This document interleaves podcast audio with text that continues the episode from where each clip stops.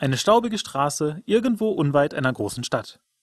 Unsere Helden sind, nach getaner heldenhafter Arbeit, auf dem Weg in eben jene, dort ihr schwer verdientes Gold gegen eine warme Mahlzeit und ein weiches Bett zu tauschen. Nach einem schier endlos langen Fußmarsch tauchen am Horizont die Umrisse einiger prächtiger Türme auf. Schon bald säumen die ersten Häuser der Vororte die Straße. Diese Behausungen sehen alles andere als prunkvoll aus. Wer in diesem Stadtteil wohnt, entstammt gewiss keiner angesehenen Familie. Lasst uns diesen Ort lieber meiden. Es gibt sicherlich schönere Fleckchen. Der Weg führt durch enge Häuserschluchten. Dicht sind die heruntergekommenen Gebäude aneinander gedrängt. Die Straße ist voll von allerlei Unrat. Ganz schön düster hier. Ganz wie zu Hause. Ja, es stinkt, so wie ihr es am liebsten mögt. Gegen die schiefen und rissigen Wände der Behausungen gelehnt, strecken einige zerlumpte Gestalten den Helden flehend ihre leeren Hände entgegen. Bitte, eine milde Gabe. Herrschaften, erbarmt euch meiner. Ich habe solchen Hunger.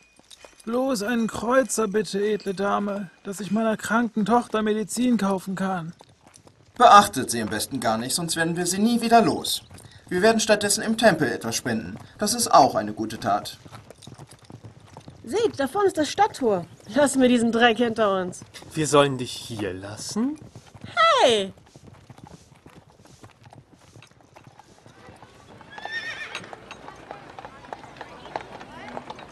Hoho, zum pfeifenden Schwein. Das klingt mir nach einer trefflichen Unterkunft. Sieht auch aus, als hätten die Gäste pralle Geldbeutel. Ihr habt recht. Es muss eine noble Herberge sein. Wir werden hier Quartier beziehen. Ich werde nie verstehen, warum sich die Menschen in künstlichen Steinhöhlen vor der Sonne verstecken. Haben sie das von den Zwergen gelernt, die sich den Asseln und Würmern gleich unter Steinen verkriechen? Oder wie Termiten die Felsen durchlöchern und dabei in skurriler Analogie zu den Elstern alles horchen? Die Helden betreten die etwas heruntergekommene Kaschemme. Hinter der Theke steht ein Mann von etwa 60 Sommern. Einige Narben deuten darauf hin, dass er vor seiner Zeit hier im Gastgewerbe seinen Unterhalt mit der Klinge bestritt. Was darf es sein? Seid gegrüßt, werter Herr Wirt. Lang und beschwerlich war unser Weg und müde sind unsere. Ein Starkbier, wenn's beliebt, aber ein großes. Habt ihr saubere Betten? In Einzelzimmern. Und ein heißes Bad, um die Kräfte in Einklang mit den Sphären Eine warme Mahlzeit und sagt, äh, spielt man hier mit Karten oder Würfel? Wie ich gerade auszuführen gedachte, die Füße meiner Kameraden schmerzen von der langen Reise und verlangen nach einer Rast. Ein Zimmer für. Wo ist eigentlich Volkerion? Die Natur des Elben verbietet es ihm, in geschlossenen Gemäuern zu nächtigen.